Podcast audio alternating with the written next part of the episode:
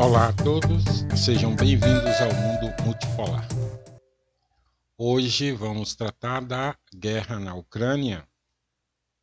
Só que, em vez de fazer um, um texto longo sobre o tema, nós vamos trabalhar com algumas é, das principais notícias e de diversos ângulos nos últimos dias. Uh, opiniões de analistas militares, opiniões dos jornais, os jornais, tanto jornais atlanticistas como jornais pró-Rússia, canais do Telegram de especialistas militares também e analistas de geopolítica. Então vamos lá.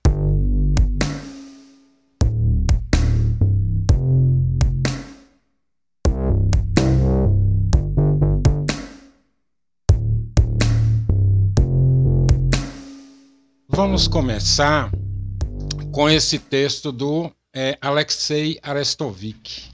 O Alexei Arestovich é um ex-conselheiro do, do assessor de gabinete, melhor dizendo, assessor de gabinete do presidente Zelensky.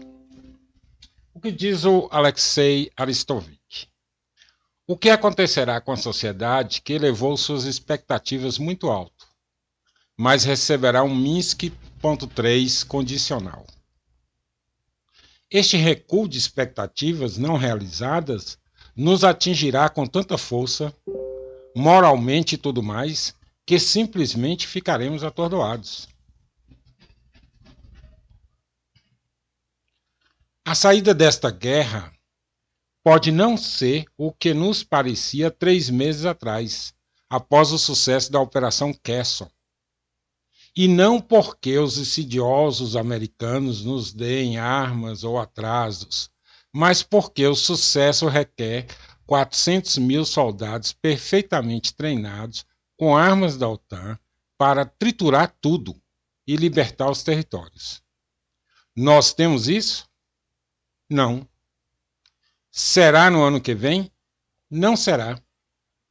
Não haverá instalações de treinamento suficiente nós, como sociedade, não estaremos preparados para tal resultado.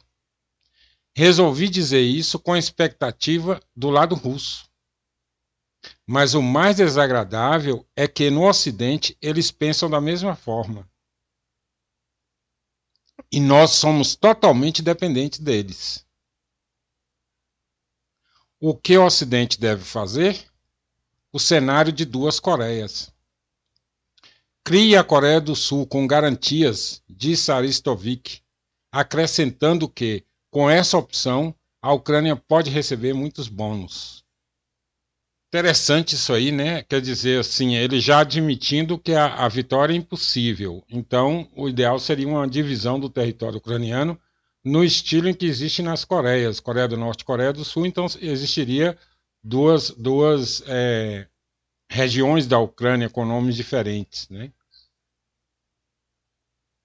É a ideia dele de salvação para a Ucrânia, que obviamente leva a ele ser um ex-assessor do gabinete do, do Zelensky, né? Obviamente uma discordância com a turma de Zelensky que acha que pode vencer a guerra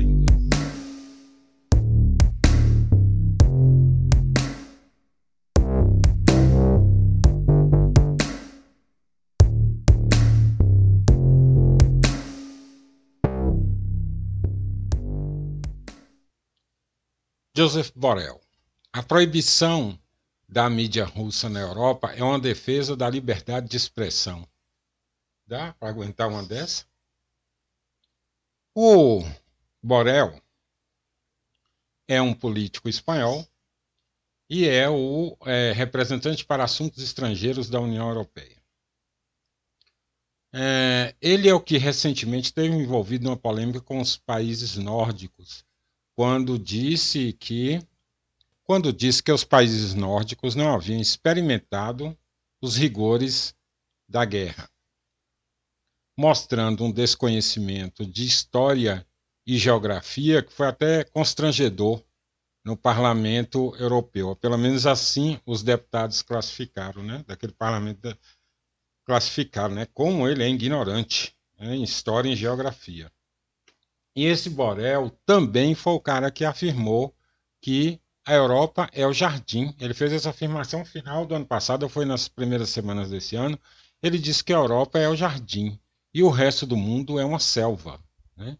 Então o mundo, o mundo cabia à Europa se proteger é, contra essa selva, né, que é o resto do mundo. A visão, naturalmente, imperialista né, do século XIX, europeia do século XIX, quando os europeus estavam fazendo miséria mundo afora, na Ásia, na África e na América Latina, por conta de que, é, na, na percepção deles, é, essa gente era inferior né, e eles eram superiores. Ele continua com a mesma visão. O jardim são eles, o resto do mundo é o resto do mundo. Né? É a selva. Pois bem, o Borel acusou a Rússia e Sergei Lavrov pessoalmente de manipulação de informação e de disseminação de mentiras. A Rússia usa manipulação de informação e interferência como as ferramentas mais importantes dessa guerra. Esta guerra não é apenas sobre o uso de explosivos, bombas e balas para matar pessoas. É sobre a mente das pessoas, sobre como conquistar o espírito, o intelecto e a compreensão das pessoas. E percebo, pela minha experiência pessoal, em termos muito concretos, que essa batalha continua. O ministro Lavrov está em turnê pela África novamente nesses dias. Mali, Eritreia. Bem, esses são países fáceis para eles, mas outros não são tão fáceis. E Lavrov está espalhando mentiras sobre quem é o culpado pelo que está acontecendo. Fecha aspas, isso é o que disse o senhor Borel. E aqui temos a resposta de Lavrov. Isto é dito por um homem que não consegue esconder a essência racista de sua visão de mundo. Não faz muito tempo, ele disse publicamente, sem hesitar, que a Europa é um jardim florido. Ele é um jardineiro, e a selva envolve a Europa, da qual surge uma ameaça para um jardim florido. Então o jardim deve ter mais cuidado com a selva. Não há nada a acrescentar aqui sobre quem e como se relaciona com as necessidades e interesses dos países africanos. Não temos nada a esconder ou de que nos envergonhar. Estivemos nas origens da libertação da África do jugo colonial. A União Soviética foi um dos principais iniciadores da adoção da Declaração de Concessão de Independência aos países e povos coloniais em 1960. E não foi uma imitação, como Boris Johnson chamou recentemente os acordos de Minsk, mas um verdadeiro ato histórico que selou a queda do domínio colonial. Essa foi a resposta de Lavrov ao Borel, que o Borel é isso, né? O Borel ele acha que o jardim é a Europa e o resto do mundo é selva pura, né? Então um cara desse fazer esse tipo de crítica sobre as viagens da Rússia na África, é... a África toda está abandonando é, é, os países europeus e os Estados Unidos. Boa parte desses países da África hoje tem acordos com a China e com a Rússia. Eles simplesmente estão abandonando o, o, a, a, a submissão tradicional ao imperialismo americano. E agora eles estão negociando com a Rússia e com a China. Daí a reação do, do, do Borel, né? daí o chilique do Borel, né? que recebeu essa resposta do Lavrov.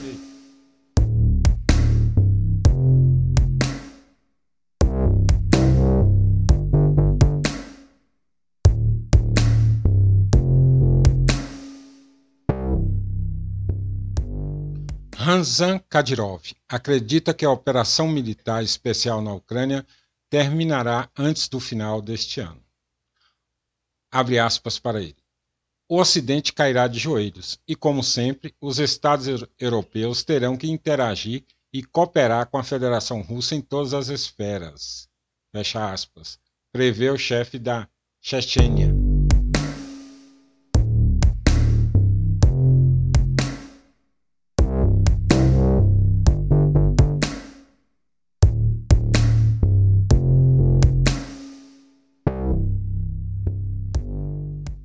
Segundo as autoridades, Moscou forneceu ao Irã armas capturadas no campo de batalha na Ucrânia que eles estão tentando reconstruir.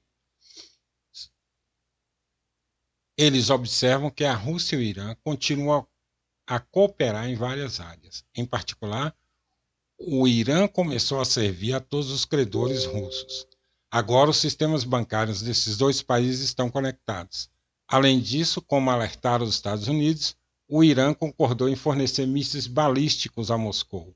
Até agora, porém, não há indício de que Teherã tenha enviado mísseis à Rússia. O Wall Street Journal lembrou que o Kremlin planeja criar uma fábrica de drones na Rússia para a produção de drones iranianos.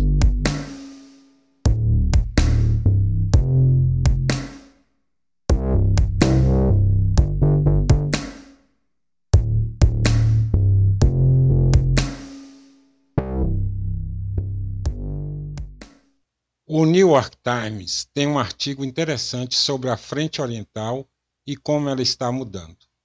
Em particular, usando como exemplo o vilarejo de Nevinsky, na região de Luhansk, a publicação relata que as Forças Armadas Rússias, avançando, estão lançando cada vez mais ataques de artilharia nos arredores do vilarejo. Agora eles estão se tornando, os ataques né, estão se tornando cada vez mais frequentes, à medida que as tropas russas avançam. O jornal transmite os sentimentos dos moradores da vila em questão. Além de confirmar o avanço das forças russas na direção de Limã, o jornal também relata altas perdas nas fileiras da AFU e o forte desgaste moral dos soldados.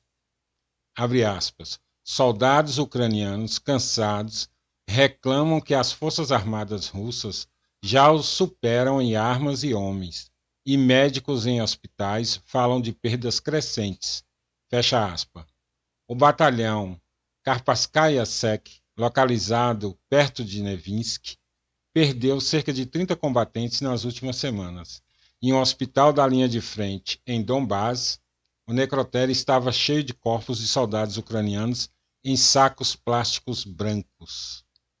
Em outro hospital, macas com soldados feridos cobertos com mantas térmicas, folheadas a ouro, lotavam os corredores, e um fluxo constante de ambulâncias chegavam do fronte quase o dia inteiro. Um cirurgião militar naquele hospital, Miroslav Dubenko, 36 anos, percorreu as fotos de soldados com ferimentos horríveis. Uma mandíbula inferior arrancada, metade de um rosto faltando. Um soldado foi levado às pressas com a garganta aberta de orelha a orelha. O doutor do Benko foi capaz de reparar rapidamente o dano e o soldado sobreviveu. Na vida civil, você sabe que não importa o quão horrível seja o seu turno, ele terminará mais cedo ou mais tarde, disse o doutor do Benko. Aqui nunca se sabe quando vai acabar.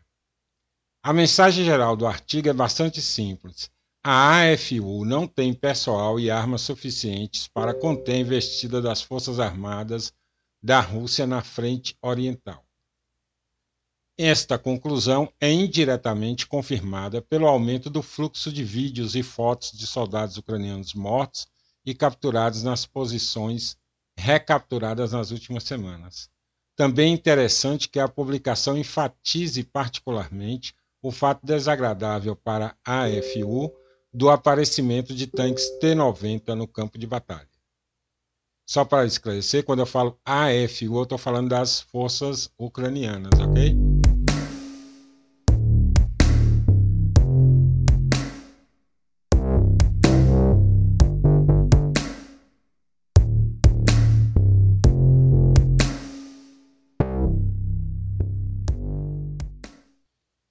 Recente promessa dos Estados Unidos é, de enviar tanques de batalha M1 Abrams avançados para a Ucrânia foi uma resposta rápida a um problema sério. O problema é que a Ucrânia está perdendo a guerra. Não tanto quanto podemos dizer, porque seus soldados estão lutando mal ou seu povo perdeu ânimo.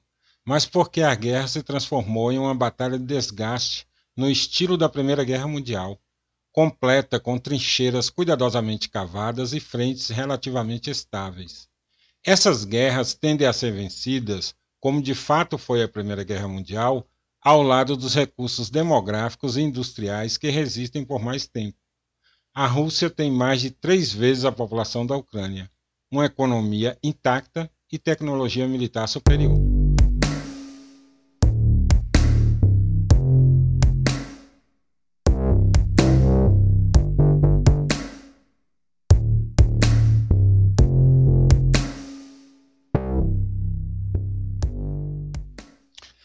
Cerca de metade dos republicanos estão dispostos a ceder parte do território da Ucrânia à Rússia. O Washington Post escreve que o Partido Republicano dos Estados Unidos agora está bastante cético sobre a continuação do apoio dos Estados Unidos à Ucrânia. Muitos republicanos estão prontos para dar à Rússia pelo menos uma parte do motivo pelo qual iniciou a operação militar. Em particular, estamos falando do território ucraniano. 66% dos republicanos se opuseram a dar mais financiamento e armas para a Ucrânia. E a Reuters informa que a Suíça está perto de abandonar a neutralidade devido à pressão da OTAN. Os países da União Europeia exigem que a Suíça comece a fornecer armas para Kiev. O parlamento do país está cada vez mais inclinado a atender às demandas dos, dos membros da OTAN. Ou seja, a Suíça, hein, que toda a vida se manteve neutro nas guerras, também está sendo arrastada para a guerra agora.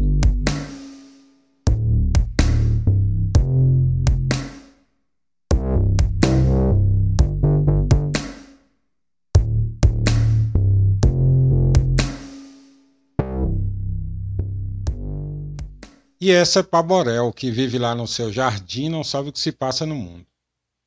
O exército sul-africano recusou-se a realizar exercícios militares com os Estados Unidos, mas continuou com a Rússia e a China. A Força de Defesa Nacional da África do Sul teve a oportunidade de realizar um exercício naval com os Estados Unidos, mas recusou e, em vez disso, iniciará um exercício MOSE 2 com a Rússia e a China no final deste mês.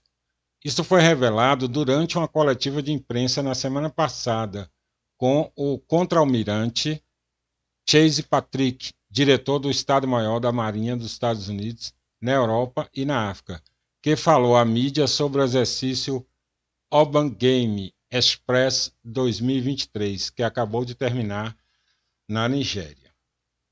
Aspas para ele. Nós convidamos a África do Sul para o nosso exercício e eles se recusaram a participar, pelo que eu me lembro um lugar muito bom para envolver a África do Sul, mas eles simplesmente é, não estão participando esse ano, disse o Patrick.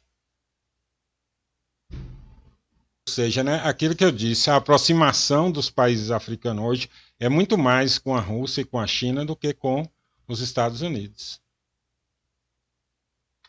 E a Europa também, né? Tá, tá um afastamento cada vez mais grande. Vários países africanos estão simplesmente enxotando os militares europeus que lá estão, né? Depois, quando a gente tratar especificamente de África, a gente entra em detalhes sobre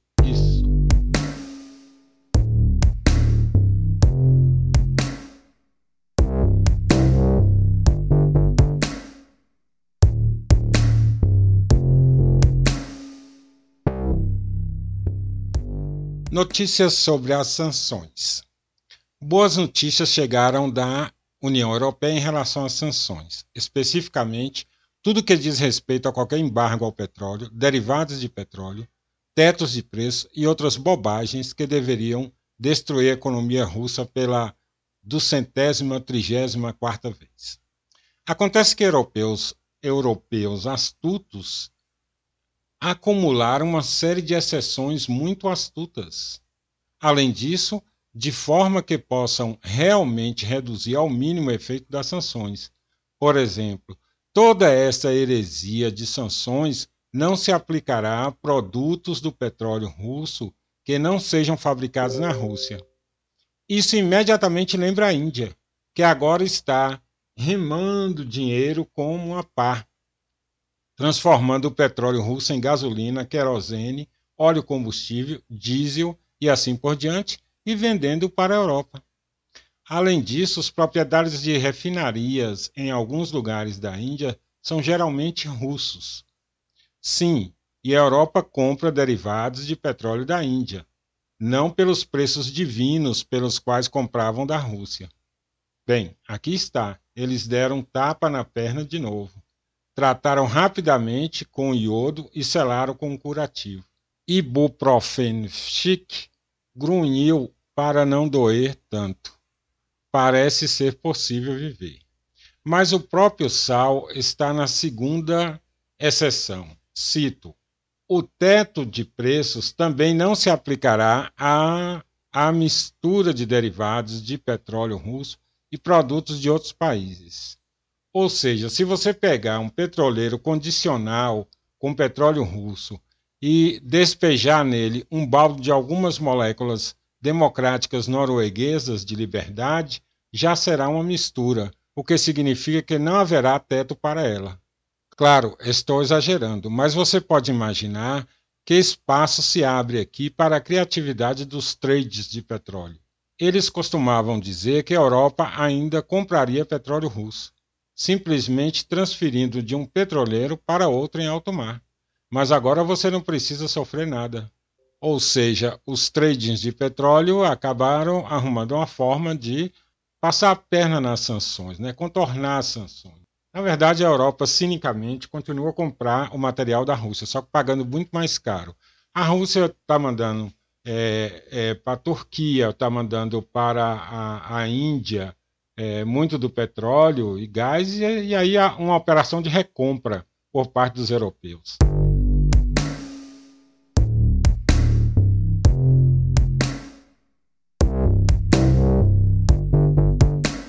Zelensky encontra Rishi e agradece à Grã-Bretanha antecipadamente por caças. Anteriormente, Zelensky exortou a Grã-Bretanha a enviar caças à Ucrânia para se defender contra a invasão russa, enquanto visitava Londres antes de uma esperada ofensiva das forças de Vladimir Putin nos próximos meses. Em um discurso ao parlamento, o presidente ucraniano agradeceu à Grã-Bretanha com antecedências pelos poderosos aviões ingleses, que ele pediu repetidamente em uma tentativa de ganhar vantagem sobre a Rússia nos céus. O primeiro-ministro Rishi Sunak anunciou anteriormente que a Grã-Bretanha treinaria pilotos de caças ucranianos para pilotar jatos da OTAN, um sinal de que o Reino Unido pode recuar é, de sua recusa em fornecer aviões a Kiev. Aqui cabe um esclarecimento básico. É, pilotos de caça de jato, treinamento médio de piloto de caça de jato é de 5 anos. Nenhum cara pega um jato, de, um, mesmo que seja um aeronauta que esteja acostumado a pilotar aviões, pega um caça e pilota no instante. Existe um treinamento muito prolongado.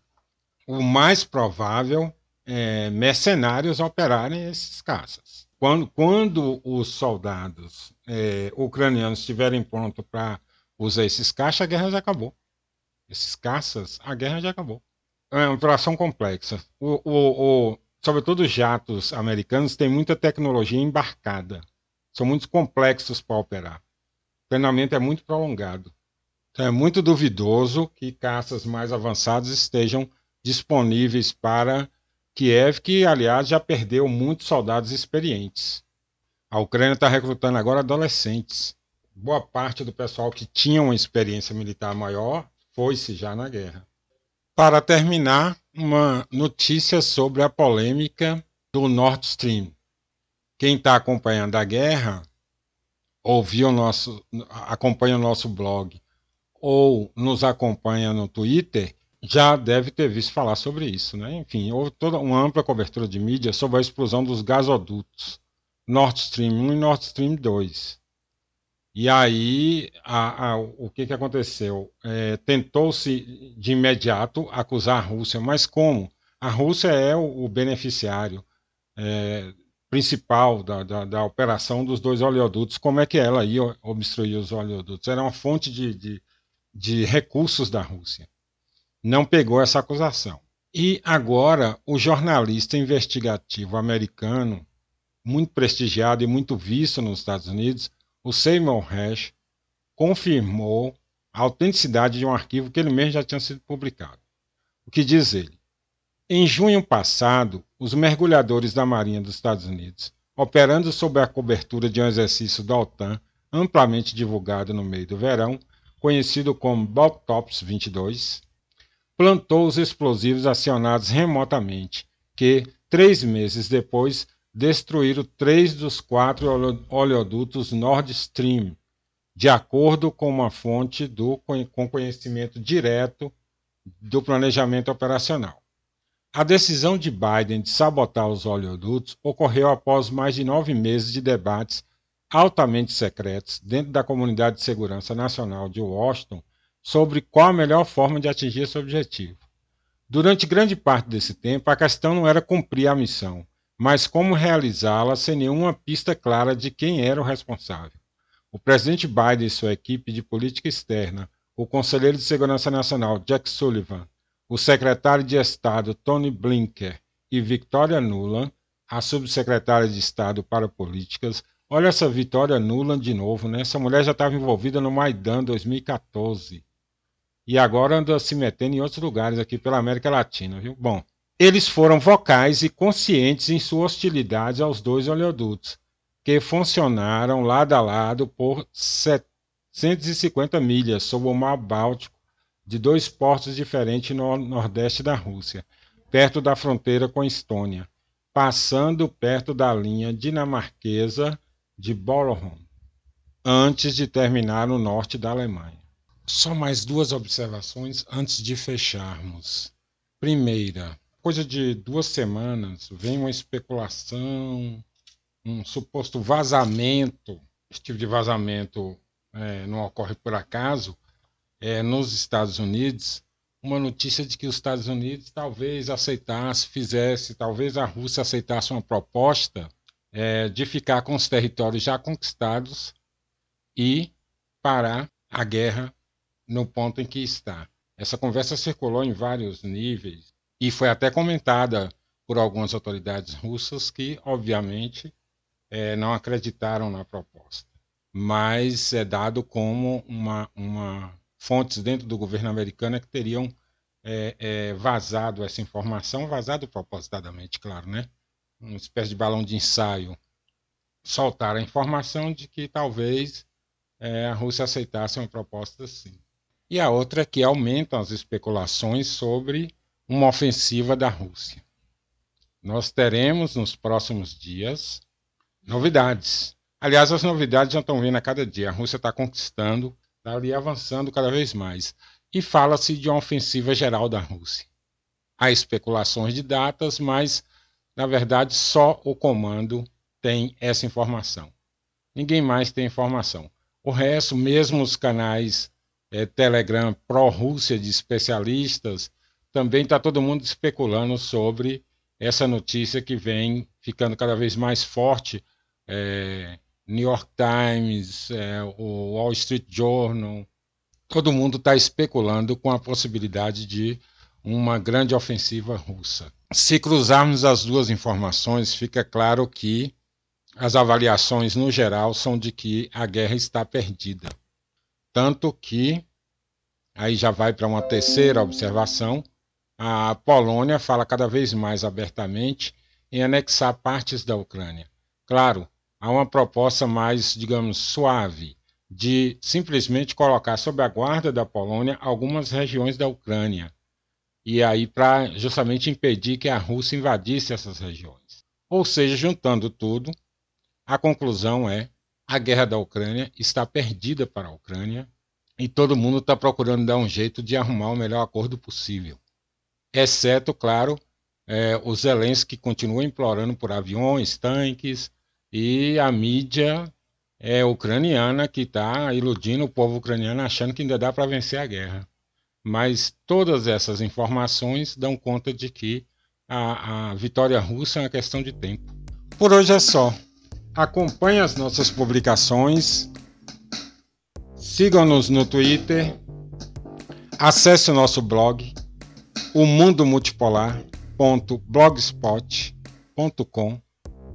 e não esqueça de favoritar o nosso podcast aí no seu na sua plataforma preferencial.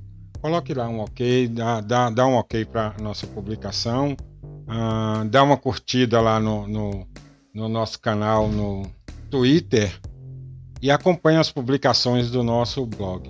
Curta, comente, compartilhe, dê essa força ao nosso canal aí. Até o próximo.